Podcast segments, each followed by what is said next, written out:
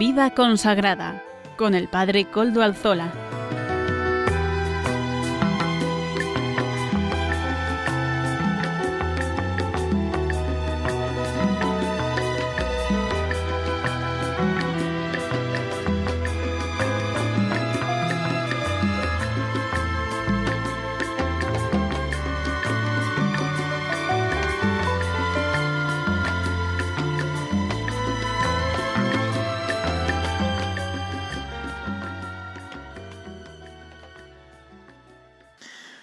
Buenas tardes, hermanos, amigos y oyentes. Hoy es jueves y son las cinco de la tarde, una hora menos en las Islas Canarias. Es por tanto la hora de vida consagrada en Radio María.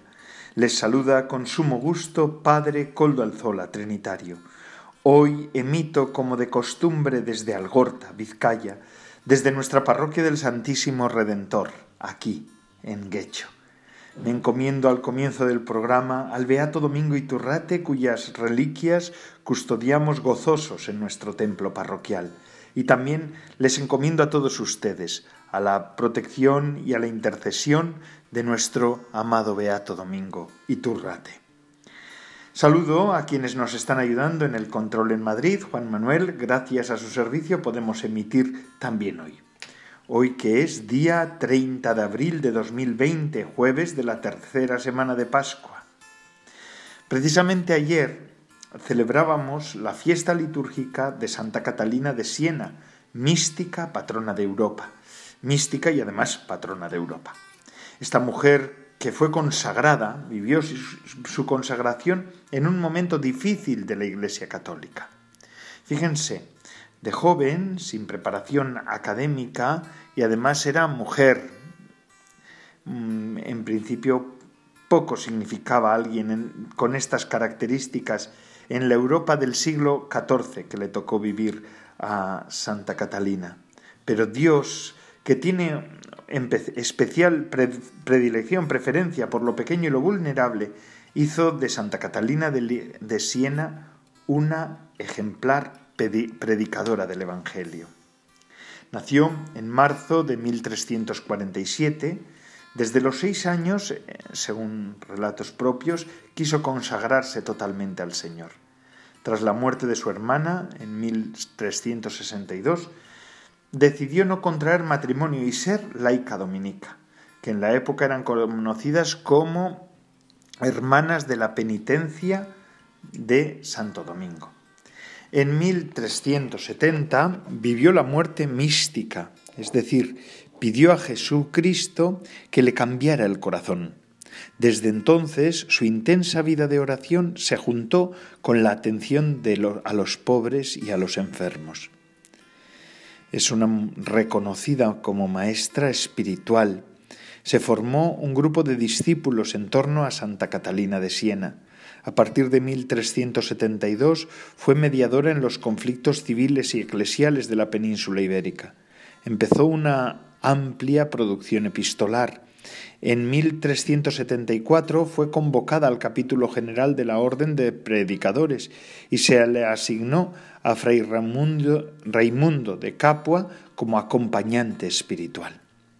Ante el creciente conflicto entre el Papa y las ciudades italianas, Catalina se sumergió en la política, viajó a Aviñón e instó a Gregorio IX a regresar a Roma. Gracias a su labor el Papa regresó en enero de 1377. La influencia política y religiosa de Catalina, de Santa Catalina, creció significativamente. Profesó un profundo amor por la Iglesia se sintió llamada por Dios a denunciar la corrupción y a promover una vida apostólica y evangélica. Sufrió al ver la consumación del cisma de Occidente tras la muerte de Gregorio IX en 1378. A pesar de su escasa formación intelectual, se sumergió en las profundidades de la mística cristiana. Fue una apasionada predicadora de la cruz. Y su libro, diálogo refleja su espiritualidad. Murió el 29 de abril de 1380. Por eso ayer celebrábamos la fiesta, que ahora ya está subida a rango de fiesta porque es una de las copatronas de Europa. Así pues, Santa Catalina de Siena, ora por nosotros, ruega por este, por este continente y también por nuestras sociedades en este momento de pandemia, que verdaderamente podamos sacar lo mejor de nosotros. Y sin más, paso a presentar los contenidos del programa de hoy. Comenzaremos con la editorial del programa. Hoy nos hablará el arzobispo de Zaragoza, Monseñor don Vicente Jiménez Zamora, miembro de la Comisión Episcopal de Vida Consagrada.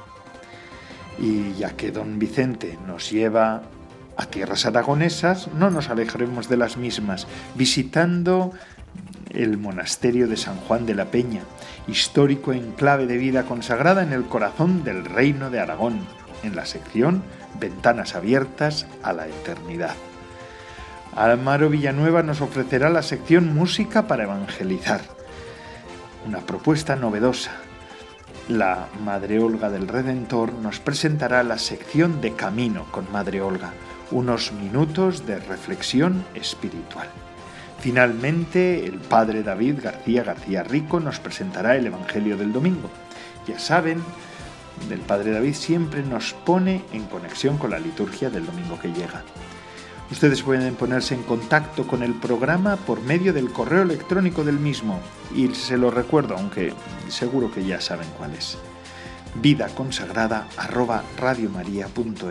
vida consagrada todo seguido y en minúscula arroba radiomaria.es. Ustedes pueden escribirme a él y yo mismo les contestaré. Recuerdo que desde ya hace unos meses pueden escuchar este programa por medio de los podcasts de la web. Ya no suben el nuestro, no lo olviden. Así que ahí lo tienen para escucharlo más adelante. Y sin más dilación, don Vicente Jiménez Zamora arzobispo de Zaragoza. Adelante, Monseñor Don Vicente. Buenas tardes, queridos oyentes de Radio María, especialmente vosotros, miembros de vida consagrada. Como arzobispo de Zaragoza y miembro de la Comisión Episcopal para la Vida Consagrada, intervengo en este programa de Radio María para hablaros de la esperanza cristiana en tiempos de crisis. En esta intervención ofrezco una especie de meditación teológica en el tiempo de Pascua, teniendo como trasfondo la crisis generalizada de confianza que sacude a la sociedad moderna, especialmente en estos días de emergencia sanitaria y de crisis social y económica provocada por la pandemia del COVID-19. Mis reflexiones quieren ser un eco de la palabra de Dios, hay esperanza para tu futuro, dice el profeta Jeremías, y una afirmación de la fe cristiana. Cristo es nuestra esperanza. La esperanza cristiana tiene muchos perfiles o rasgos. En esta intervención hablaré de tres de ellos. La esperanza enraizada en Cristo, la esperanza en tensión hacia el futuro y la esperanza paciente. Diré algo de cada uno de estos aspectos. Enraizada en Cristo. La esperanza hoy, como siempre, es una actitud permanente, es un estilo de vida. Lo que caracteriza al cristiano es la forma de encararse en cada momento a la dura realidad, pero desde la esperanza en Cristo. La esperanza no se basa en cálculos provenientes de un análisis de la realidad. No es optimismo que pueden hacer de unas perspectivas halagüeñas sobre el porvenir. Tampoco se trata de un olvido de los graves problemas. La esperanza cristiana es el estilo de vida de quienes se enfrentan a la realidad enraizados y edificados en Cristo Jesús. Esta es la consigna de Pablo a las primeras comunidades. Ya que habéis aceptado a Cristo Jesús como Señor, vivid como cristianos enraizados en Él, id construyéndoos sobre Él, apoyados en la fe, tal como os enseñaron, y rebosando agradecimiento. Nuestra primera tarea para recuperar la esperanza ha de ser enraizar nuestra vida en Cristo resucitado. Todo puede ir mal en nuestra vida personal y en la sociedad. Se pueden desmoronar nuestras expectativas y seguridades puede llegar la oscuridad, el dolor, la enfermedad, la vejez, la muerte, como ahora lo estamos viendo en la pandemia. Lo importante es que el hombre interior que vive de la fe no se desmorone. Aunque vuestro exterior se vaya desmoronando, dice Pablo, nuestro interior se renueva de día en día. La esperanza cristiana solo brota del Señor. Mire cada cual cómo está construyendo, pues nadie puede poner otro cimiento que el ya puesto, Jesucristo. El segundo rasgo es en tensión hacia el futuro. La esperanza cristiana introduce siempre perspectiva de futuro.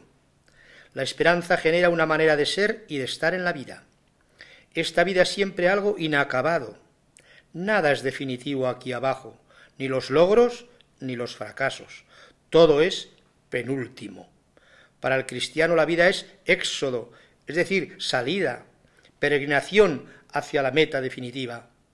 Por eso el pecado contra la esperanza no necesita manifestarse como desesperación. Basta vivir sin horizonte, sin sentido y sin futuro. Y el tercer y último rasgo de esta intervención sobre la esperanza es esperanza paciente. La esperanza cristiana se traduce muchas veces en paciencia. Esta paciencia tan necesaria hoy no es algo pasivo.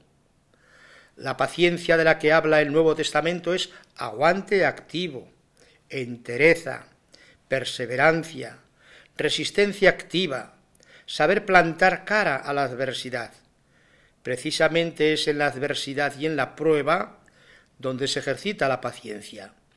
Dice Pablo, la dificultad produce paciencia, la paciencia calidad, la calidad esperanza, y la esperanza no defrauda, porque el amor de Dios, que el amor que Dios nos tiene, inunda nuestros corazones con el Espíritu Santo que se nos ha dado.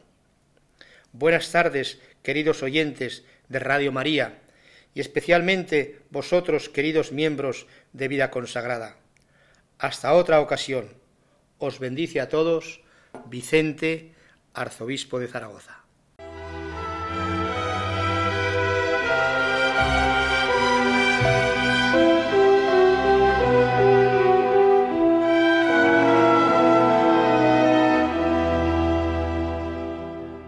Agradecemos a don Vicente Jiménez sus palabras de aliento en este tiempo del confinamiento ocasionado por el coronavirus.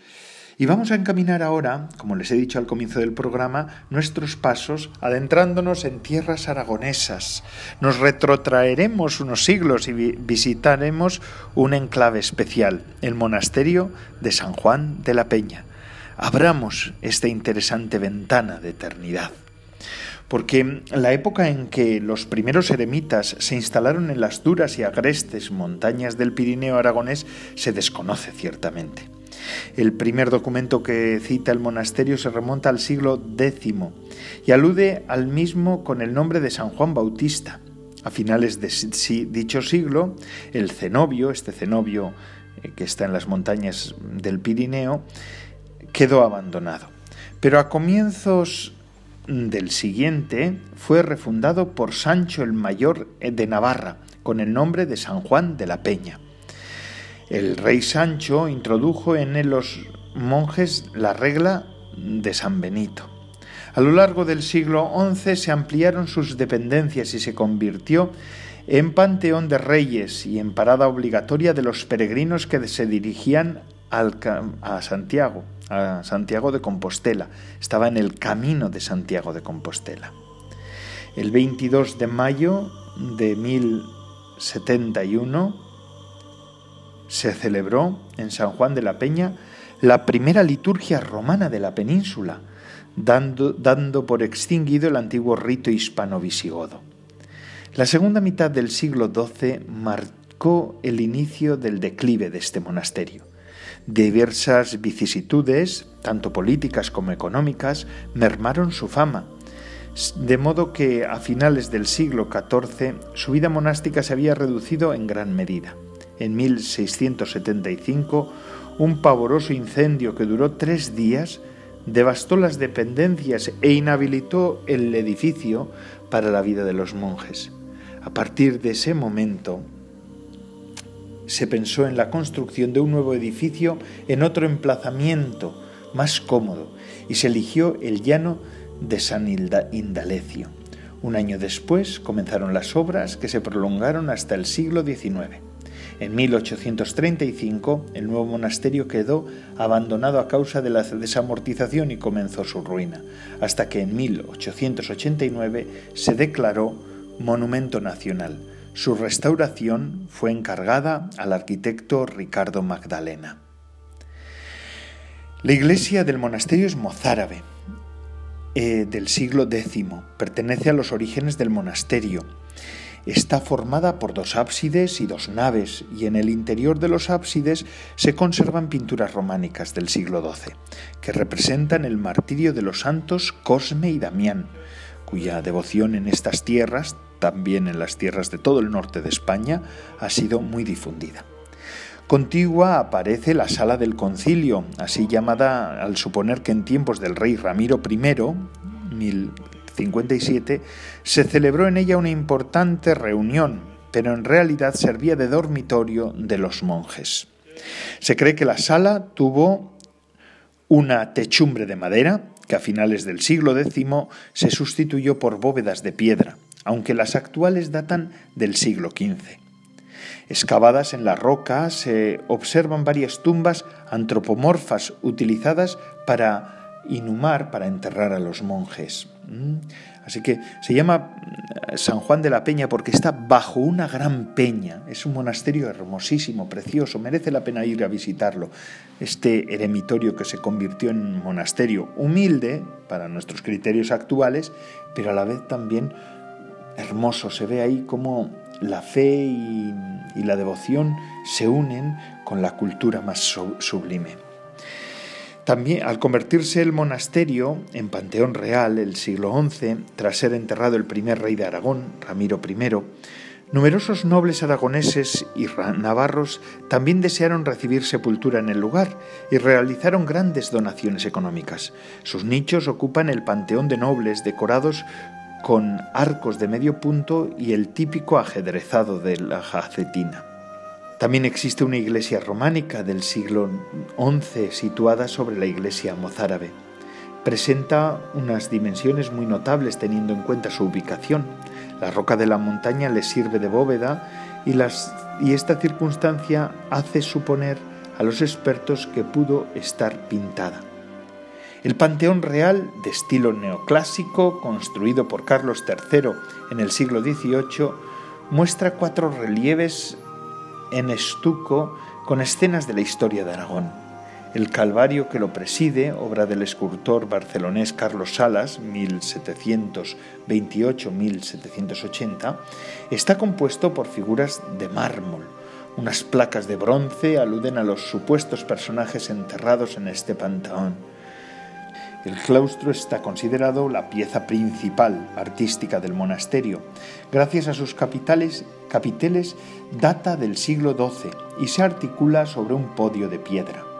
Sobre las arquivoltas se observa una imposta con decoración ajedrezada y los capiteles de una factura excepcional.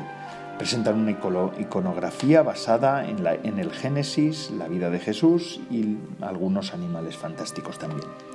Esta magnífica obra se atribuye al taller del maestro San Juan de la Peña, un artista de procedencia incierta, algunos autores creen que es francés, con trabajos documentados en Navarra. Agüero también se le llama maestro de Agüero. Biota, Tauste, un castillo y Egea de los caballeros. Sus personajes se caracterizan por los denominados ojos de insecto, desproporcionados respecto al resto del cuerpo, pero con una tipología puramente hispana. Un monasterio digno de que se conozca, digno de ser conocido y de, de ser visitado. Hoy son ruinas, es un, bueno, es un, es un monumento, ¿verdad? Y no, ya no hay vida religiosa en él. Pero ciertamente cuando uno se acerca al monasterio de San Juan de la Peña, puede entender mejor la historia espiritual de nuestra tierra. y puede entender todo lo que supuso la vida monástica en, nuestros, en, las tierras nuestras y en nuestras iglesias. Como los monasterios con mucha sencillez y humildad, porque ahí se ve cómo eran los monasterios antiguos, no tienen nada que ver con algunas ideas que nosotros nos hemos construido con posteriores ideas, ¿verdad? Donde los monasterios han hecho enormes, grandes y hemos pensado que son lugares de mucho poder y de mucho dominio. En cambio, en San Juan de la Peña uno descubre el sabor de lo sencillo, las, eh, las habitaciones comunes para los monjes, las dependencias pues humildes en realidad, dando prioridad y preferencia a la iglesia, al culto, a la vida, buscando pues los recovecos de una de una gran roca, por eso se llama San Juan de la Peña, buscando los recovecos de la roca, como aquellos también pudieron idear una manera nueva de, construir, ¿verdad? Porque creían que aquel era el lugar en el que debía haber vida consagrada. No se fueron a otros sitios más cómodos, después sí, pero en aquella época no. Eh, además se ve la cultura que está impregnada en las paredes, en todas las construcciones. Uno descubre la importancia de un lugar con espiritualidad. Además, San Juan de la Peña tuvo bastantes fundaciones. Eso es lo curioso de, este monasterio tan pequeño, tan recóndito y tan apartado de lo que ahora podríamos decir las vías principales, arterias principales de, comunicación. Ellos sí que fueron repoblando todo el norte de España y algunas, de las, algunas regiones lejanas con eremitorios y con conatos de vida religiosa para poder evangelizar las tierras aún no evangelizadas. Y entre otras hablo de mi tierra. Aquí en Vizcaya hubo un eremitorio que pertenecía, ahora se llama la isla de San Juan de Gastelugache, es una península muy hermosa que además ahora está muy de moda porque algunas series de televisión hablan de ella, eh, en donde se afincó un eremitorio perteneciente a San Juan de la Peña, desde el cual se empezó la, la evangelización del Atlántico de Vizcaya. Así que en este sentido a mí me emociona hablar de San Juan de la Peña y de su potencial. Muchas gracias hermanos por seguirme escuchando aquí en este programa de vida consagrada en el que estamos, ventanas abiertas a la eternidad, el monasterio de San Juan de la Peña. Y sin más, seguimos con nuestro programa. Vamos a escuchar ahora qué nos trae, algo más moderno, más actual, pero también evangelizador. Eh, lo que nos trae Amaro Villanueva, nuestro DJ particular. Música para evangelizar. Adelante, Amaro Villanueva.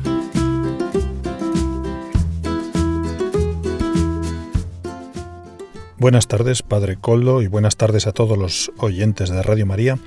Comenzamos hoy la sección Música para Evangelizar con una canción titulada Corazón estremecido que la interpreta nada más y nada menos que nuestra querida Madre Olga de las Carmelitas Samaritanas. Es una preciosa canción basada en Oseas 11. Dios tiene corazón y entrañas conmovidas. Las Carmelitas Samaritanas del Corazón de Jesús empiezan a existir en junio del año 2012 pero su itinerario carismático comienza el 16 de junio de 2001, cuando comprenden y acogen la llamada de vivir solo para el corazón de Jesús. Su vocación es el corazón de Cristo. Escuchamos la canción titulada Corazón estremecido, interpretan la Madre Olga María del Redentor y le acompañan el resto de carmelitas samaritanas. tú te te entregabas a otros dioses sin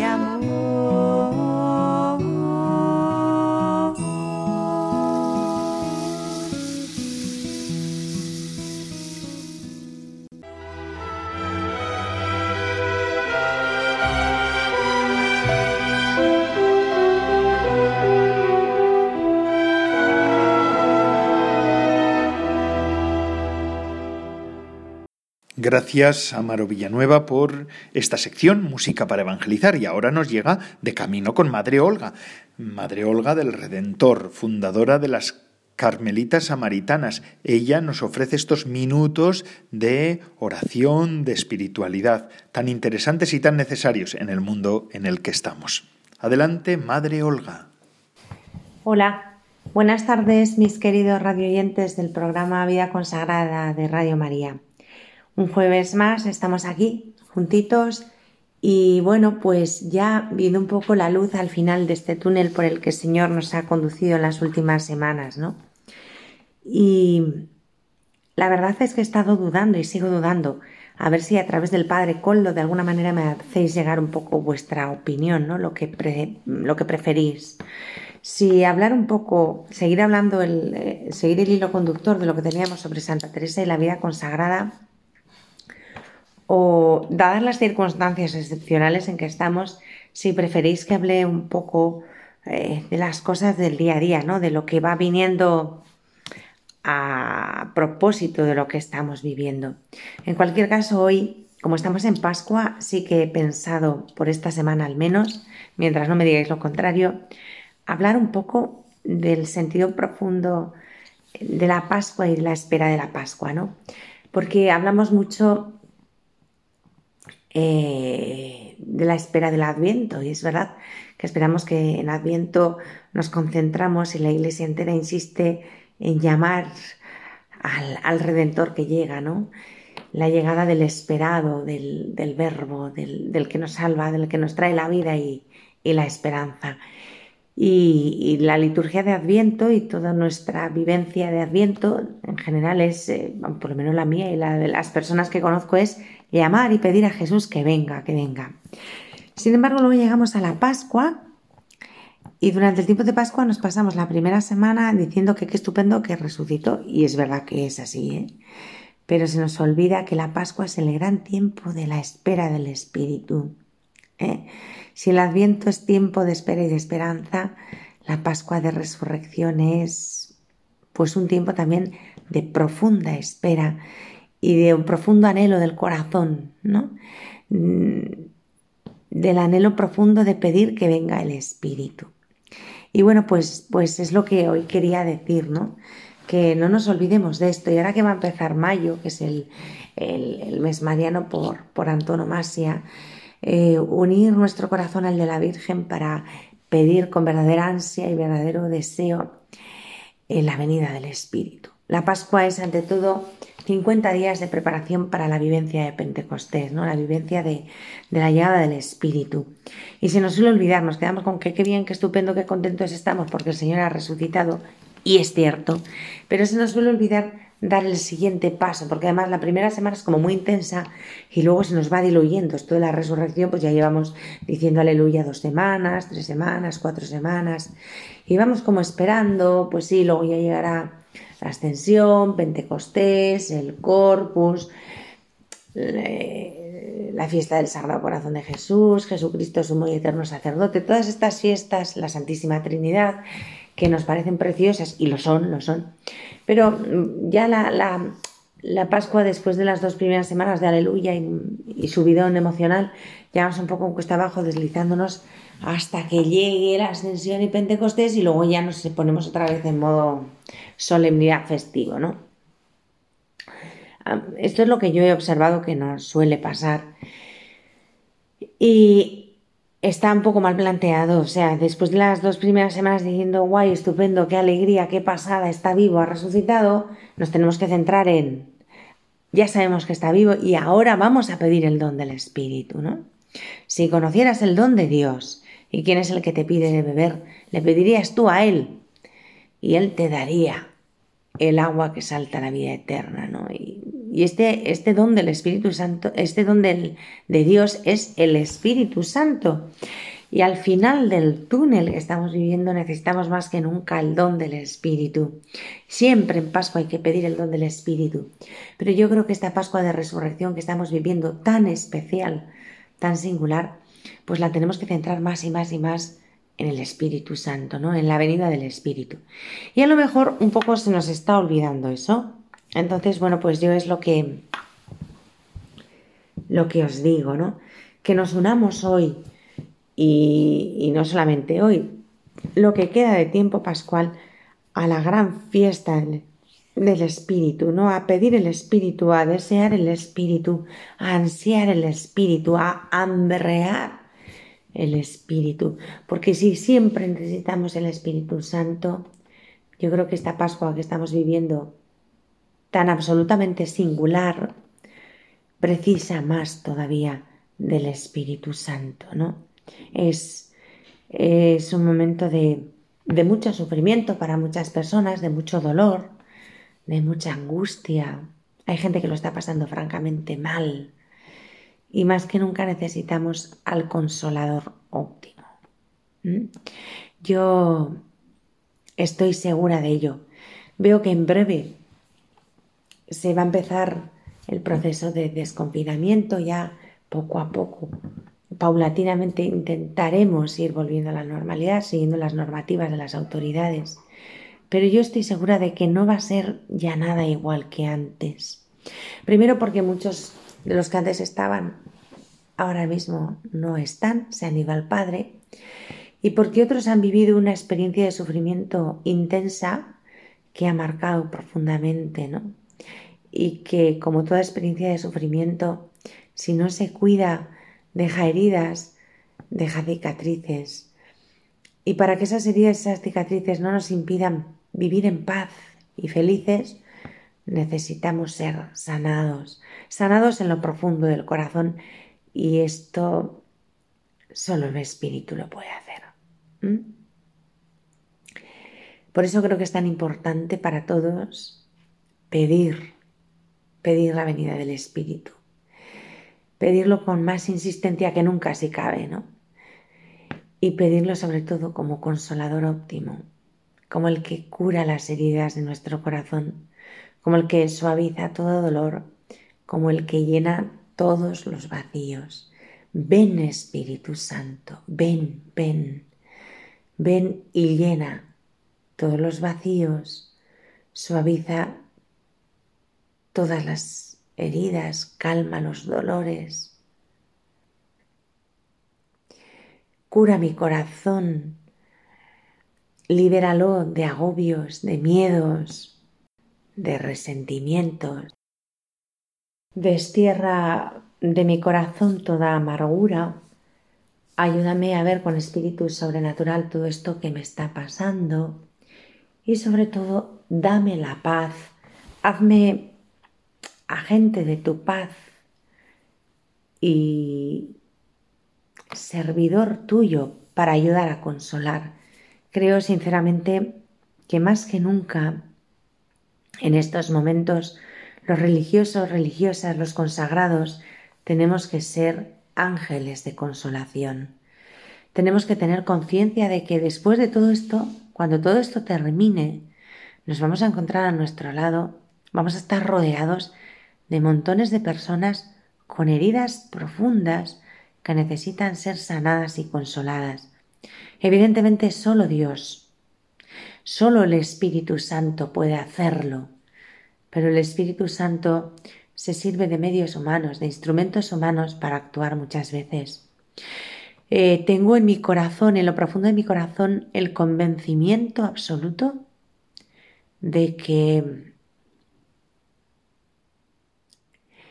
los consagrados, las consagradas, los sacerdotes, estamos llamados en este momento de la historia al Ministerio de la Consolación como plan de emergencia post-confinamiento, ser agentes de consolación, vivir nuestra consagración en clave de consolación, de sanación, de pacificación. Eh, como Carmelita Samaritana, una de las consignas de mi, de mi vocación, de mi carisma es consagradas para consolar.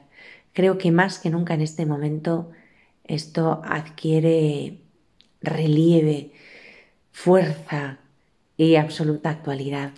Pero es para todos, para todos y para todas. Para todo hombre o mujer de buena voluntad, desde luego, pero de manera especial para los consagrados, consagradas, para los sacerdotes. Y bueno, pues nada más. Me despido hasta el próximo jueves. Muy buenas tardes.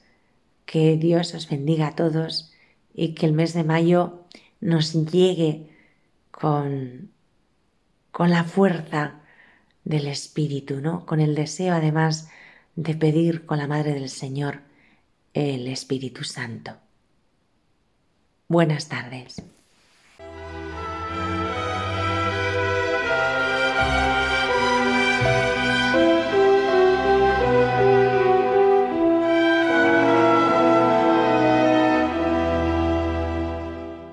Y todo esto podemos vivirlo gracias a Radio María, Madre Olga nos habla, Madre Olga del Redentor, en este programa de vida consagrada, fundadora de las Carmelitas Samaritanas, nos ha hablado también de esos, esos, minutos, esas gotas de espiritualidad que se nos ofrecen diariamente en este programa. Y todo esto es gracias a Radio María, este empeño evangelizador que empezó siendo una cosa pequeña y ya lleva dos décadas de evangelización entre nosotros.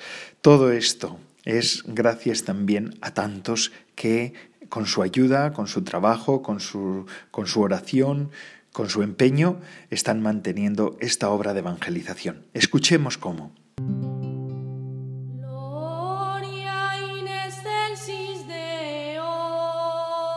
¿Por qué buscáis entre los muertos a quien vive? dijo el ángel a las mujeres que iban al sepulcro. En efecto, Jesús no es un personaje histórico del pasado, sino que es el resucitado siempre vivo en medio de su iglesia. Y hoy también nos dice, como los discípulos de Maús que habían perdido la esperanza, ¿no era necesario que el Mesías padeciera para entrar así en su gloria? Al final de su camino, el corazón de esos discípulos ardía de fe, esperanza y caridad. Ayúdanos a seguir extendiendo ese fuego pascual en los corazones de nuestros contemporáneos con tu oración, compromiso voluntario y donativo. Puedes informarte de cómo colaborar llamando al 91 822 8010 o entrando en nuestra página web radiomaria.es. Radio María, difundiendo la gran esperanza con aquella que es causa de nuestra alegría.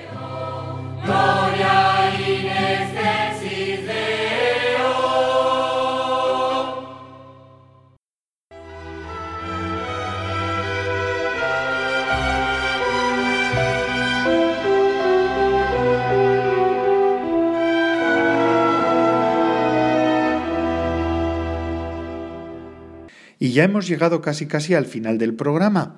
Es el padre David García García Rico el que nos va a ofrecer esta última sección. No es nuestro biblista particular, el de este programa. El Evangelio del domingo. Así ya nos situamos mirando al domingo que está llegando, al cuarto de Pascua. Es el que vamos a celebrar dentro de poquitos días. Adelante, padre David. Buenas tardes, amigos de Radio María. Este próximo domingo, día 3 de mayo, celebramos muchas cosas. Celebramos el cuarto domingo de Pascua, el Día de la Madre y también una fiesta que para los religiosos tiene mm, es un día muy especial porque celebramos el domingo del Buen Pastor. Vamos a escuchar el Evangelio de ese día que está tomado de San Juan y dice así. En aquel tiempo dijo Jesús, en verdad, en verdad os digo, el que no entra por la puerta en el aprisco de las ovejas, sino que salta por otra parte, ese es ladrón y bandido. Pero el que entra por la puerta es pastor de las ovejas.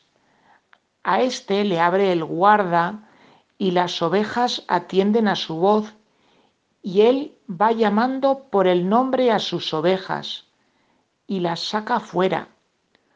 Cuando ha sacado todas las suyas, camina delante de ellas, y las ovejas lo siguen, porque conocen su voz. A un extraño no lo seguirán, sino que huirán de él, porque no conocen la voz de los extraños.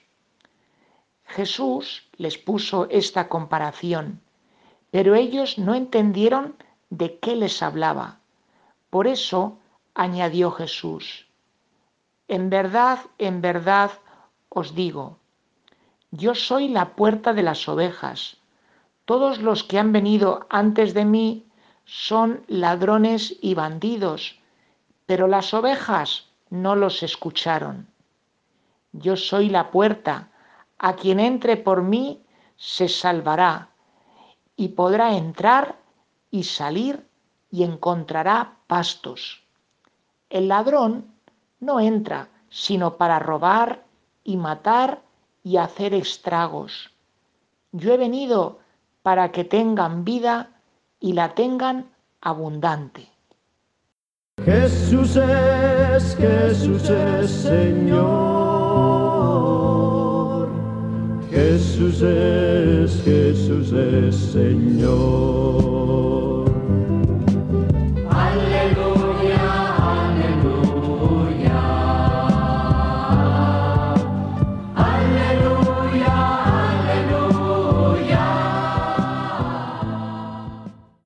Amigos oyentes, como es el domingo del buen pastor, o vamos a celebrar el domingo del buen pastor, pues es normal que en la liturgia se nos presenten textos donde se nos habla de Dios como pastor, y en este caso de su Hijo, se nos habla de Jesús como pastor. Si uno mira a la sociedad de Jesús y al mundo que le rodeaba, pues en su tiempo y también siglos atrás, en lo que era el Medio Oriente, desde Egipto, pasando por Palestina y hasta Mesopotamia, era muy común el llamar a Dios y a los políticos pastores. La figura del pastor como que representaba muy bien el ideal moral que tiene que vivir toda aquella persona que tenga la encomienda de dirigir al pueblo. Y justamente de esto pues nos habla hoy Jesús. El Señor nos dice que hay como dos formas de acercarse a la gente, a los fieles, a las ovejas, y Él nos lo dice de una manera muy clara y muy gráfica. Dice que a las personas podemos acercarnos en plan bandido o en plan pastor bueno. Quien se acerca en plan bandido, ¿qué hace? Pues como nos describe muy bien el Evangelio, en vez de entrar por la puerta, como hace una persona decente, pues en vez de lugar de ir por la puerta, pues saltan por la valla. Saltar la valla para ir al encuentro de las ovejas es una forma muy clara de decir que se va al encuentro de las ovejas no con buenas intenciones, sino para aprovecharte de las ovejas, para abusar de ellas y para sacar carnaza. Y el Señor nos dice que eso no es lo que Él hace y que quien lo haga tiene que ser puesto en evidencia.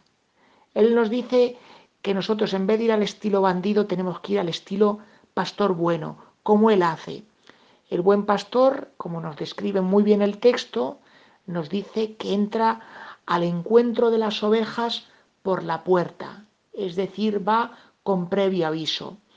Entrar a la gente, acercarnos a la gente como el buen pastor entrando por la puerta, pues es acercarnos a la gente no como un elefante en una cacharrería, sino es acercarnos a las personas con delicadeza y con profundo respeto.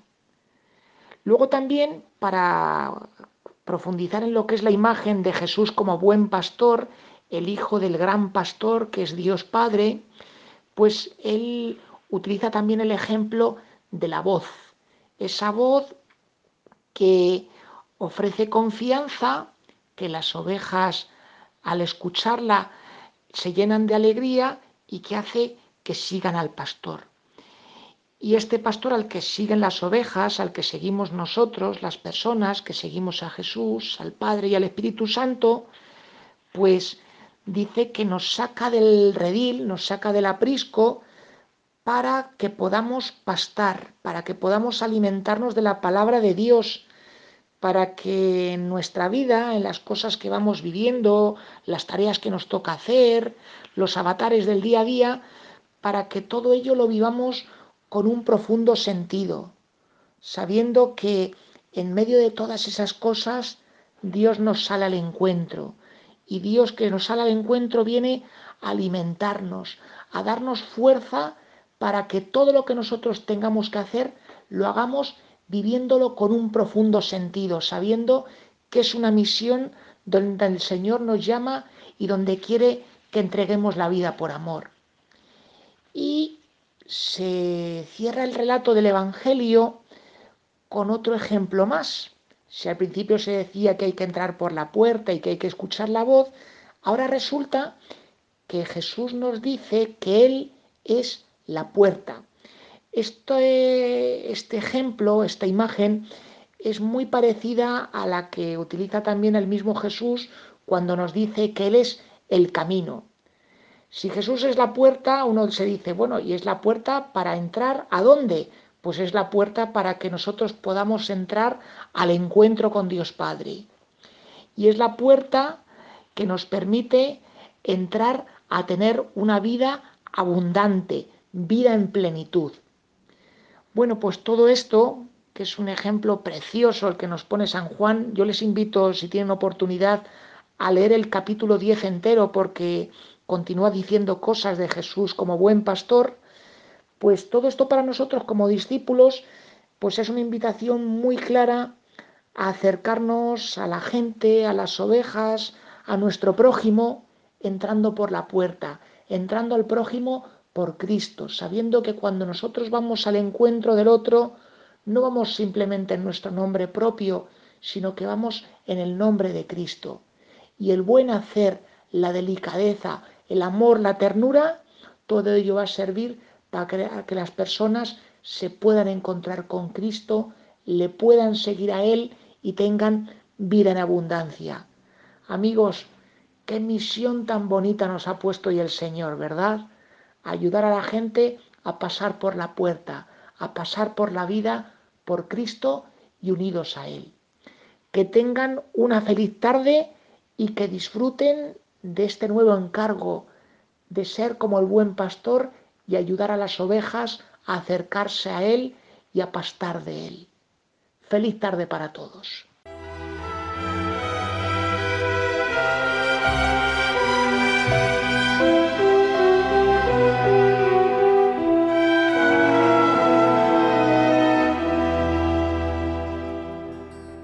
Agradecemos al padre David García García Rico su aportación semanal. Como ven, siempre nos remite al Evangelio que es la fuente de vida y además alimento de vida espiritual y fundamental para el cristiano. Desde ya hace un tiempo, saben ustedes que hemos contado con la ayuda de Amaro Villanueva. Él nos hace la sección semanal de música para evangelizar. Además de esto, a partir del mes de octubre, sube semanalmente el podcast del programa. Puntualmente, además, puedo decir que lo hace puntualmente. Gracias, Amaro, por su trabajo. Y ya saben para qué sirven los podcasts, ¿verdad? ¿Qué son? Pues es una manera para poder escuchar desde la web de podcast de Radio María, agradecemos a Radio María que nos ofrezca este medio, los programas emitidos, así ustedes pueden recuperar aquellos programas que más les impactaron, a aquellos que quizá no pudo escuchar. Son más de 80 programas los que subimos los podcasts semanalmente y ya son más de 15.000 las grabaciones a las que pueden tener ustedes acceso por medio de esta web de podcast de Radio María. Van ustedes a la web, a la página web la página de internet de Radio María y desde ahí pueden ir a la de podcast y pueden bajar el podcast del, de Radio María y de este programa también y así nos pueden escuchar a otras horas cuando pues quieran, cuando estén pueden estar más tranquilos, pueden, pueden pasear, pueden guardarlo en el móvil, ahora cuando como nos van a abrir el, el confinamiento y vamos a poder ir a pasear, pues ahora podemos llevarlo en el móvil, en el bolsillo y podemos ir escuchándolo mientras vamos paseando. Bueno, cada uno sabrá lo que tiene que hacer, ¿verdad? Y sin más, el programa de vida consagrada de Radio María ha concluido una semana más Gracias a todos los que semana tras semana nos ofrecen su fidelidad y su compañía. Es una gozada contar con ustedes, ya lo saben, ¿eh? y es verdad. Son, porque son ustedes la razón de ser de nuestro programa y la de todos los programas de la Radio de la Virgen. Les dejo ahora con la hora feliz, el espacio dedicado a los más pequeños de la casa, que ya pueden salir también, ¿verdad? A darse un paseíto de vez en cuando, por la mañana o por la tarde. Pues también pueden escuchar la hora feliz y así se ponen al día como una catequesis diaria. Eso es una maravilla. Y además, hermanos, amigos, esto no para. Radio María les acompaña las 24 horas del día. Se despide de todos ustedes, Padre Coldo Alzola, Trinitario. Recen por mí. Yo lo hago por ustedes. Hasta la semana que viene, si Dios lo quiere.